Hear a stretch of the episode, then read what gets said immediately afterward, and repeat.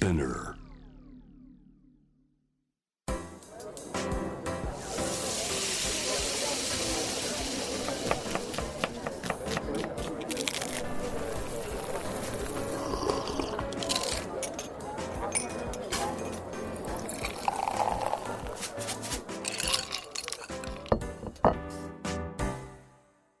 味な副音声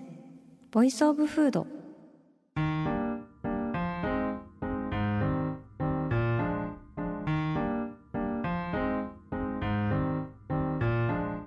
平野咲子のポッドキャスト味な副音声 Voice of Food 第68回目始まりました。この番組は365日食べ物のことしか考えていない食のしもべことフードエッセイスト平野咲子が毎回テーマに上がるフードについて熱く語り音楽のライナーノーツみたいに美術館の音声ガイドみたいに食をもっと面白く深く味わうためのトークをお届けする番組です。今回は給食について語ろうじゃないかという回になっております。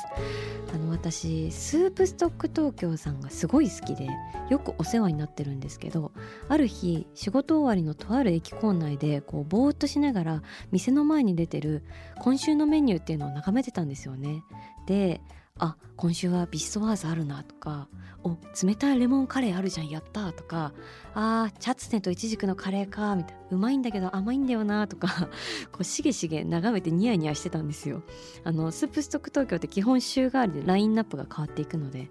でこの感じなんか知ってるなと思って気づいたの。これ給食のメニューが配られた時の私や。弱い10歳ほどの少女咲子がね週末の配布物で給食メニューが配られた時のあの引きこもごもの感じとめちゃめちゃシンクロしてきてああ献立表ってこの世で最も尊い印刷物の一つだったなっていうのを思い出したんですよね。あの緊張しながら前の席から運ばれてきたプリントをこうペラリとめくってわかめご飯勝利とか栗ご飯大勝利プルーン大敗退みたいなね。あの私世界で一番苦手な食べ物が干しプルーンなんですよ。これ話したことあると思うんですけど。だからまあレーズンも芋づる方式に苦手なんですけどね。でそのプルーンという私を脅かしてやまない悪魔のような食べ物がさこう真空パックされて真っ黒いこう大きな虫みたいになってあの給食のプレートに乗っかってやってってくるんだよね。あれやってきてたなっていう方はわかると思うんですけど本当に私は何の罰を受けているのだろうという感じですね。でなんとか食べようとするんですけれどもあの干したブドウ類ならではのもわっとした匂いでこうおえってなっちゃうっていうのをねあの繰り返していたわけなんですがそれで私も給食の来週の献立表にもうプルーンっていう4文字があるともうその1週間大雨ですよ心が。もう今でも覚えてるもん。あの家のソファーからさ窓の外眺めながら涙をこらえながら明日学校が爆発しますようにって願ってた夕方をねすごいですよね。私にとってあのプルーン一粒が学校を爆発させるに値するほど負のエネルギーを持っていたわけだからね。でもまあ学校は爆発せず私は学校に行きそれでまあみんなの目を盗んでプルーンをポケットにね去ってしまうんですよ。本当にもうセキュリティをかいくぐって金庫破りをするような緊迫感でねやってたわけなんですけどもう監視カメラのごと目ざといクラスメートに見つかり密告されちゃうんですよね。先生にね。それで職員室呼び出されてさ絶対絶命の子咲子は、まあ、なぜプルーンを隠したんですかって先生に聞かれてもう自分の内側の大雨をこらえきれずに本当に吐くほど嫌いなんですって号泣してさ、まあ、ちょっとやばいやつくらいの勢いで泣いたんですよ。そしたら先生も結構ポカンとしちゃってまあそれはもうほとんどアレルギーだから残していいですよって言ってくれてねマジかよっていうもう話せばわかるやつだったってなりましたね。だから私はその時にもう耐えられないほど辛いことがあったら無理に抑えずにやべえやつになった方がいいんだっていうことを気づきました。あのやべえやつになったらやべえやつのためのプラン B が発動されてその方が生きやすくなるということを知りました。はい早速嫌いな給食の話から入ってしまって恐縮なんですがでもまあ嫌いも好きも含めてね給食っていうのは本当に学生生活のハイライトだったなというふうに思います。で今回あのいろんな給食エピをですねアシナフレンズの皆さんから募集したんですがいや面白かったですね。本当にたくさんのお便りありがとうございます。というわけで、えー、早速読んでいきたいなというふうに思います。ラジオネームデイリー山崎さん。毎月配られる給食の献立予定表を好きな献立に蛍光マーカー色をつけ目立つようにしてファイリングして持ち歩いていました。揚げパンやカレーなどの主役級大好物は太い蛍光黄色。デザートがつく時は赤いボールペンで文字を囲ったり。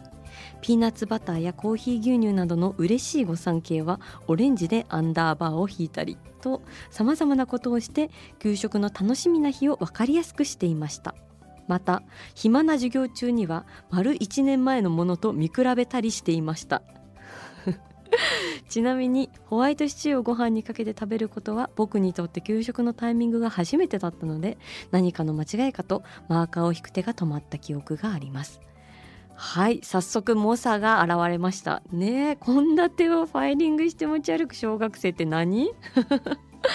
お金のかからない最高の趣味をお持ちの、えー、お子様だったんですね。デイリー山崎さん。しかもお気に入りのメニューを色分けするという気合の入りようですよ。まあそこまではわかるかもしれないんですけどこの丸1年前のものを見比べるっていうこう比較研究にまで手を伸ばされていてね。多分そこまで読み込むとだんだんこう自分統計的な感じでこう予想もついてくるのかな。なんかあそろそろこの流れだと揚げパンの兆しとかね。ソフト麺投入来るかなとかね。まあ私も献立相当好きだったけど1年前のものと見比べるのはやばいっすよね。上には上がいるなと思いますよ。あとやっぱり揚げパンの話ね。揚げパン愛の投稿めちゃめちゃもらって私ももちろん揚げパン好きだったなと思い出すんですけどやっぱ砂糖と油に惹かれてしまう人間のね根源を突きつけられるようなこうやっぱ明快な料理だなと思うんですがしかもめちゃくちゃ食べづらいっていうね。まあ食べづらいメニューってやっぱり心に食い込んできますよね。めちゃくちゃこぼれるどんどん溶けるやたら食べづらい。そういうかまってちゃん食っていうものの存在はなんか一目置かざるを得ないなというふうに思思うんですが、まあ、あの揚げパンで面白いお便りありましたので、えー、読んでいきたいと思います。ラジオネームきのこたこ焼きさん。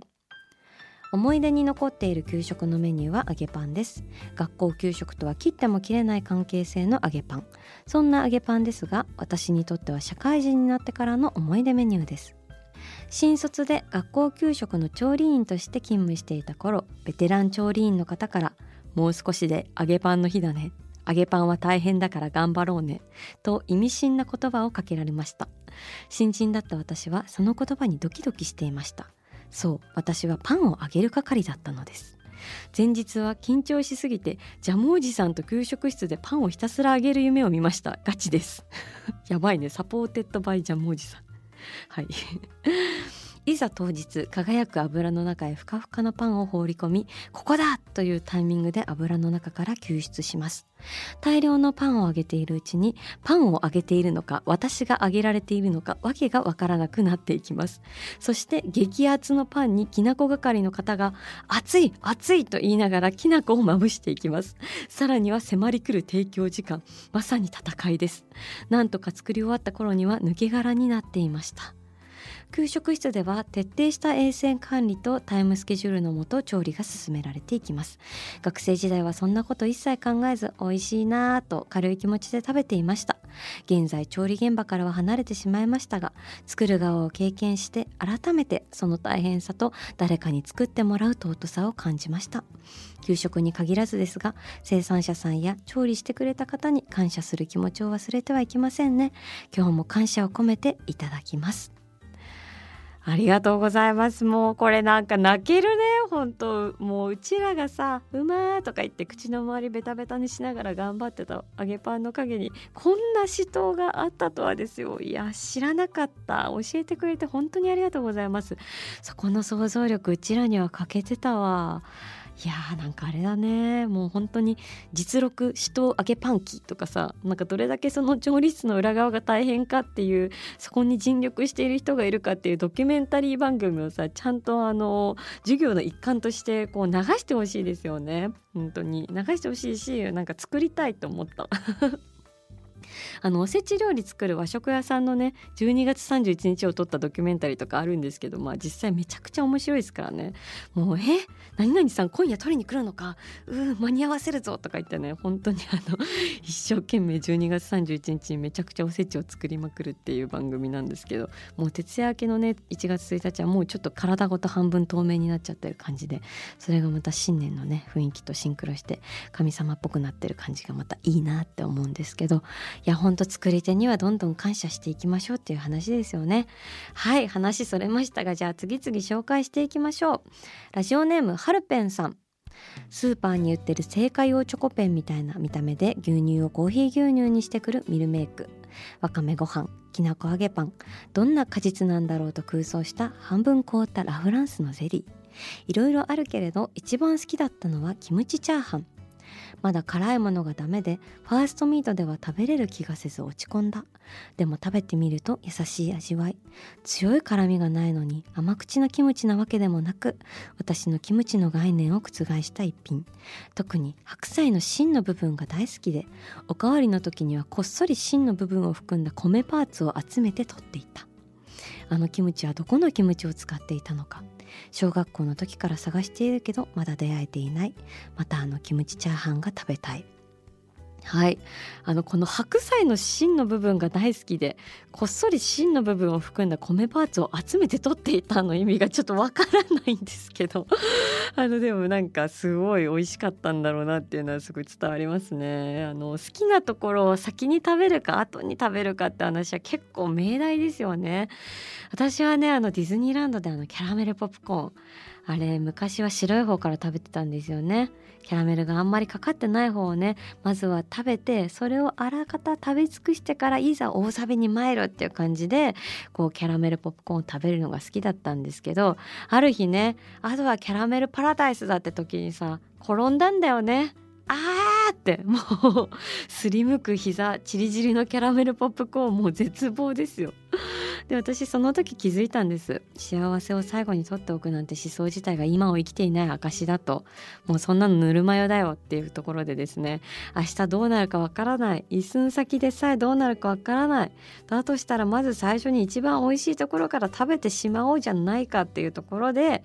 まあ、そういうところからショートケーキを背中から食べるみたいな習性をね私は編み出していった感じがありますよね。はいまた横道にそれておりますけれども次読んでいきましょうか。少し長いですけど、えー、読ませていただきたいと思います。ラジオネームふちさん。はじめましていつも楽しく拝聴させていただいております。私の給食の思い出はリンゴパンです。リンゴパンという名前から甘いパンを想像するかと思うのですがブリオッシュのようにドカンとくる甘いパンとは全く違い言うなれば田舎娘のような飾り気のない素朴なパンです。細かく細切りになったリンゴが練り込まれた一見何の変哲もない丸い形。くるりと渦を巻いてから焼いているため表面に凹凸があるのもポイントです。当時幼い私の手のひらにちょっと収まらない絶妙なサイズ感で焼き膨れ上がった表面に小麦色の焼き色がついた見た目は空腹の胃袋をこれでもかと煽ってくるのです。ほんのり香ってくるリンゴの香りと奥ゆかしい甘さそして故郷のように柔らかく出迎えてくれる優しいもちもち食感。練り込まれたリンゴの角切りが表面にポロポロと顔を出している様はまるで宝石のようで子供心ながらに原石の中に見つけたそのイエロートパーズのような輝きに心惹かれたものです。リンゴの水分を吸っているからなのか手で引きちぎると繊維がニューッと伸びてもちもち感をこれでもかと主張してくれます。口に入れると柔らかく優しいもちゃっとした噛み心地でついつい笑顔が溢れてしまう私にとってはそんな至福のパンなのです。ただ意外にも同級生からの評価は辛口でいらないと残す子も多くいつもバットの中は今盛りのリンゴパン。当時の私はおしとやかな女子を決め込んでおりましたので食べたい衝動とよだれをぐっと抑え込み自分のトレイに乗せられたリンゴパンを小さく引きちぎりながら一口一口大事に運んでおりました。本当は5個くらい一気に頬張りたいのですが大食いだとクラスで認定されてしまうのではと恐ろしく手が出ませんでした。今は人目を気にせず毎日のように食べたいりんごパンなのですがどうやらローカルフードだったらしく愛知県出身の私と東京都出身の夫では話が合いません。スーパーやパン屋に行ってもアップルパイはあれどあの素朴なりんごパンはどこにもなくて幼き日の一口の小さな幸せをもう一度かみしめたいと願わずにはいられません。ちなみに調べたところキングパンという製造元で作られているパンらしくおろしているのは給食がメインらしいです。ああ学生時代に戻りたい。はい味な文学ありがとうございました。引き込まれました。何そのりんごパン食べたいわってこれ誰しもが思ったよね。なんてことない素朴なりんごパンだと思うんですけど、まあ、自分の中でね神格化していって輝いていてしかももう出会えないみたいな食べ物ありますよね。今あのこのりんごパンの画像を見てるんですけど確かにめちゃめちゃ美味しそうです。あの行けない店とかもう食べられないものとか幻の味とかね。なんかそういう話だけやる回今度味な副音声でやりたいですよね。はいじゃあ最後こちら読んでいきたいなというふうに思います。ラジオネーム豚猫さん。私の忘れられない給食メニューはクリスマスケーキです。なんと一人に一つずつ小さなホールケーキが出たんです。今から40年ほど前私が小学校低学年だった頃のことでホールケーキが出たのはその一度だけだったのですがあまりにも嬉しかったのでその時のことはよく覚えています。ホールケーキといっても今思えばチョコレートでコーティングされたカップケーキのようなものでした。ケーキの上にはバタークリームがちょこんと絞ってありその上に真っ赤なドレンチェリー。スポンジがパサパサで正直美味しくはなかったけど1人分ずつ取っ手付きの可愛いケーキ箱に入っていて食べ残した人は持ち帰られるようになっていました。私は綺麗な状態で家族に見せたかったのでそのまま持ち帰ることにしました。岩手県の山奥の雪深い小さな村でその日も雪が降っていました。雪の中ケーキを倒さないように大事に持ち帰ったことをよく覚えています。雪の中子供たちが手に手にケーキ箱を下げて嬉しそうに下校するクリスマス。なんて幸せな風景でしょう。想像すると幸せな気持ちになりませんか？はいありがとうございます。あのもう今都会で殺伐としてる人間のなんかもう涙が出てきますねこのエピソード。本当にありがとうございます。でも確かにねあのケーキを倒さないように大事に持ち帰るってなんかすごい特別な力があるような気がして。あの私持論がありましてケーキを持つと人は優しくなれるって思うんです。あのクリスマスにケーキを買って家路を急ぐっていうシーン皆さんも経験したことあるかもしれないんですけれどもそういう時ってねこういつにも増して人の動きの荒々しさとかなんか強さみたいなのがやっぱ際立って感じられるんですよね。でもそれってやっぱケーキを持っていないと気づけないことで普段は自分も荒々しい側にいるなっていうふうに思うんですよ。なのでケーキを持つと人は弱くなるんです。守るべきものがあるから弱くなってしまう。でもつまりそれはケーキを持つと人は優しくなれるということなんですよね。っていうふうにねあのケーキを持つと人は優しくなれるケーキがもたらす力いろいろあるなと思うんですけどその一つが、まあ、そういうところにあるのかなというふうに私は思っています。味な副音声ボイスオブフード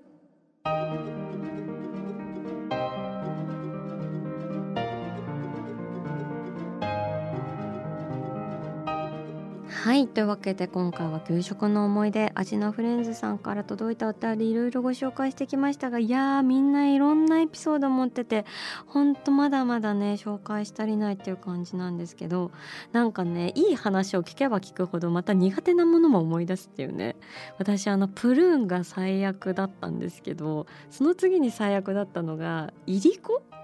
なんかいりこがさ大量に皿の上に盛られて出てきたの。マジ悪夢じゃないですか。でなんかもう痛いしさ口の中で味飽きるしさもうなんかあの時のあの教室の絶望感みたいなのを覚えてるしあれ本当になんか悪夢だったんじゃないかなってくらいただただいりこをみんなで無言で食べた思い出があるんですよね。まあなんか本当に思い出したくないんですけどまあそんなね悲しい思い出もあれば美味しいねクリスマスチキンを頬張った思い出とかねタラのクリームグラタンが美味しかったなみたいなそういうのをね私は日記に書いたりしてねまあそういうとこからあの食日記みたいなのが始まってたりもするんですけれどもいや給食いろいろねあの嬉しさも悲しさもいろいろ運んでくれた特別な時間だったなというふうに思います。そして番組では引き続き皆さんの好きな食べ物のメッセージを募集しています。メッセージを紹介させていただいた方には番組オリジナルステッカーをプレゼントします。メッセージはアジナ副音声のインスタグラムをチェックして送ってください。アジナ副音声は毎週月曜日に配信しています。さらに JWAVE のラジオでもお聞きいただけます。毎週金曜日深夜12時30分から FM81.3JWAVE こちらもぜひチェックしてください。平野咲子が届ける味な副音声ボイスオブフード。次回も食べ物への愛を声にしてお届けしていきます。あーお腹すいた。